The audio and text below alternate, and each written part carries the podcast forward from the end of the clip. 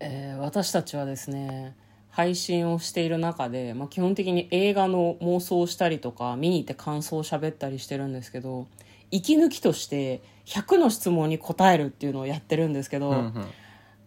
最近ねなかなかこう厳しめの質問が続いていると思いまあませんか、そうですね、いやなんかねあれなんですよね。映画館によく行く人に100の質問っていうのに答えてるんですけどなんか好きな洋画を一つ答えろってタイトルだけじゃなくって監督とかあらすじとかそういうのもなんか求められていてなんかねちょっと知識のなさをこう悔いていますよね。そうね。そうでもない。いやいやまあ調べれば出てくる そうなんだよ、何々が好きって言って気になる人は調べりゃ出てくるから、わざわざ私たちが言うことないんじゃない？っていうふうにまあ読みは我々の思ってる注目ポイントとかをね、語るべきなんだろうけど残念ながら調べて出てくることしか語れないかもしれないですね。そうですね、まあ今日もやっていきます。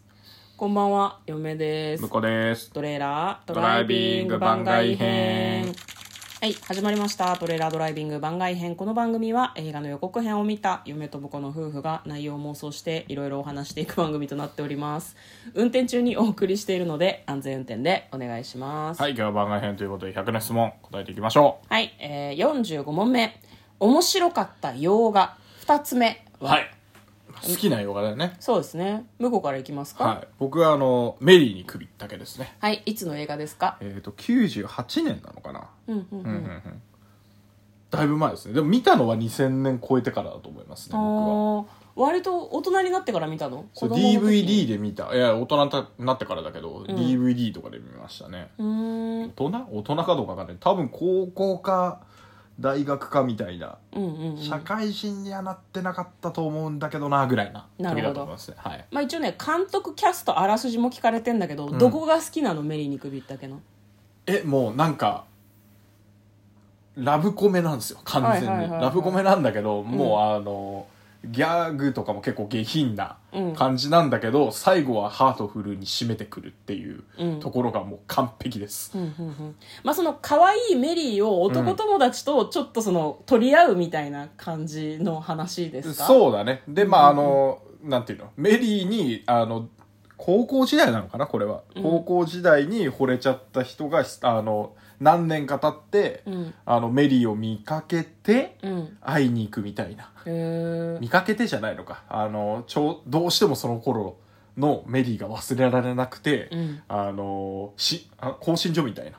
うん。更新所だか探偵だかみたいなのにうん。頼んで見つけてもらって、うん。偶然を装って会いに行くんだけどっていう。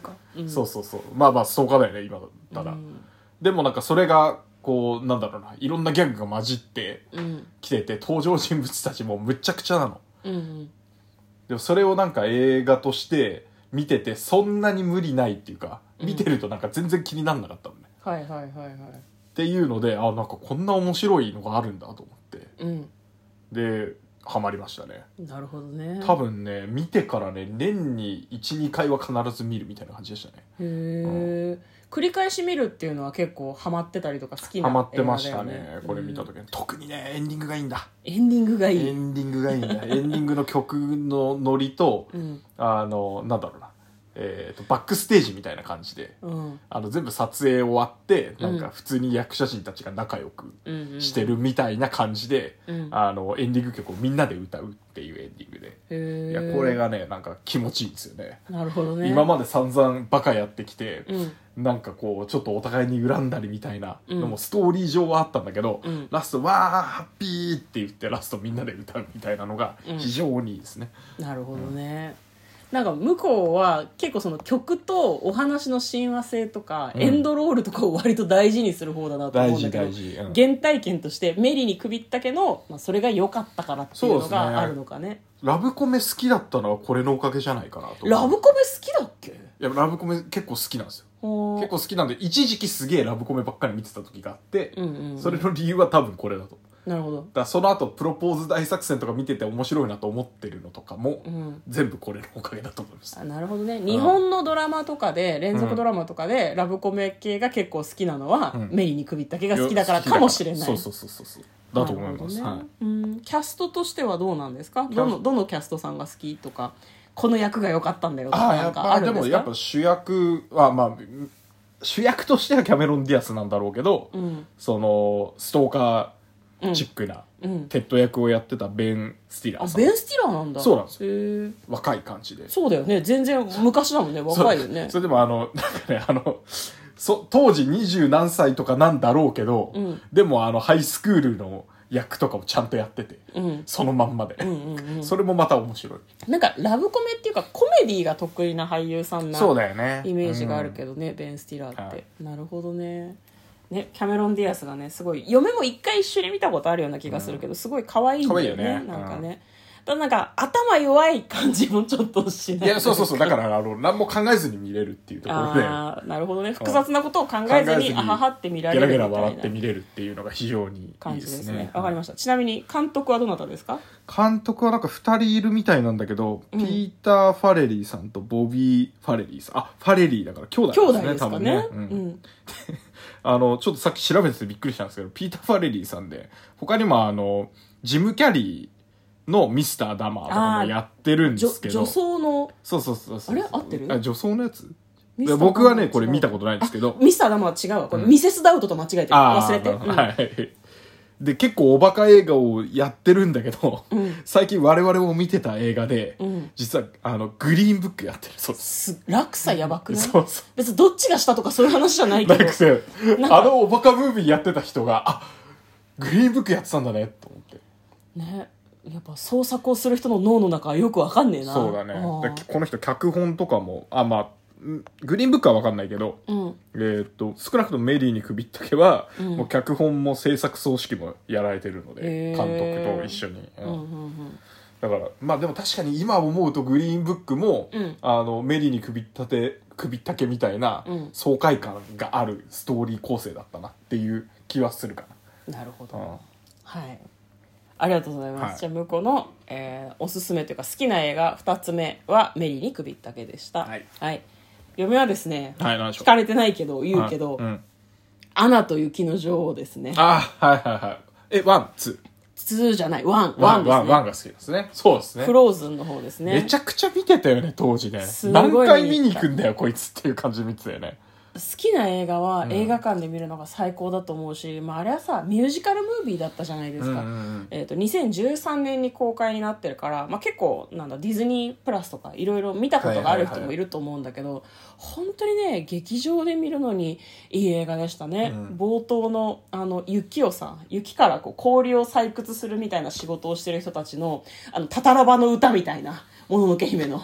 わかりますか？覚えてないけど。から始まってうん。とにかく曲が良くて。まあ曲はね。うん。嫁は昔ねミュージカルって恥ずかしくて見れなかったのね、うん。急に歌い出すもんだから、はいはいはい。とにかく曲が良くて、まあまあ。のね日本語の吹き替え版も見に行ったし、洋海外のそのなんだろうなそのままの、えー、と字幕版も見に行ったし、ねね。多分同じぐらい見に行ったけあそうど何回も見てるよねそうなんだよ、あね松たか子さんとあと神田沙也加さんのね吹き替えがねとってもとっても良かったんですよ。ねとっても良かったんですよ。わかるわかる。逆にその歌詞とかも含めて、そのあれなんだよね。そのエルサがこううん。家族という檻の中に閉じ込められていたけど、マジで一人でいた方がいいんで楽なんだよ。本当は力があってそれを出したいんだよっていうのを歌う時に結構ねイリーナ・メンデスだったかな。割とねこう低めの声でうん。悪そうに歌うんだよね。ちょっとだけ悪そうに歌うの。それがなんかこう魔女味があっていいんですよ、力を発露させるとみんなと一緒にいられないって魔女じゃん。うん悪いものなんだよね。本人は悪気はないんだけどみんなと一緒にいるとみんなを不幸にしちゃうっていうのがなんかねこうすごいいいなと思ったんですね。そうなんか僕もあの CM でさ、うん。CM とか YouTube だったかな、うん。であの各国のうん。声優のはいはいはいはいはい歌い手をさ連続でやるみねたいなやつだったワンフレーズずつね交互にやってってスペイン語フランス語ドイツ語みたいな感じでこう一番有名なね、あの曲をねやってる、レん。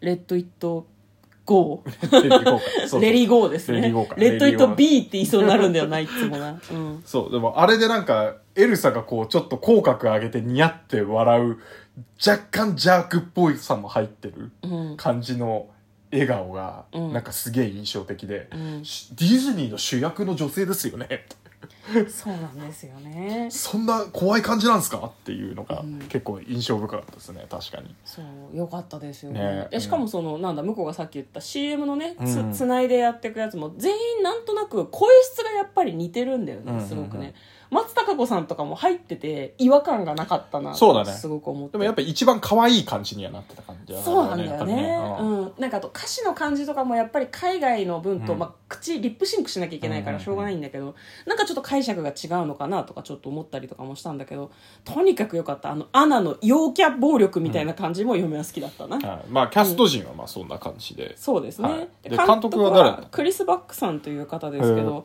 まあ、ターザンとか、うんうん。まあ、あとソニーピクチャーズアニメーションでなんか共同監督でなんかいろいろやってた方らしくてえー、と誰かと女性の監督と一緒にタッグを組んで監督をやってたらしいですね、あそうなんだ、ね、嫁はあんまりねあの詳しくないですね、はいはい。監督さんに関してはね、うん、よかったですね、うん。そう「アナと雪の女王」はすごく好きだった。2も期待して見に行ってあれ？と思って。多分3回ぐらい見に行っておし納得したっていうところまで見た。あなるほど。好きだから2納得できないの許せなくて、はい。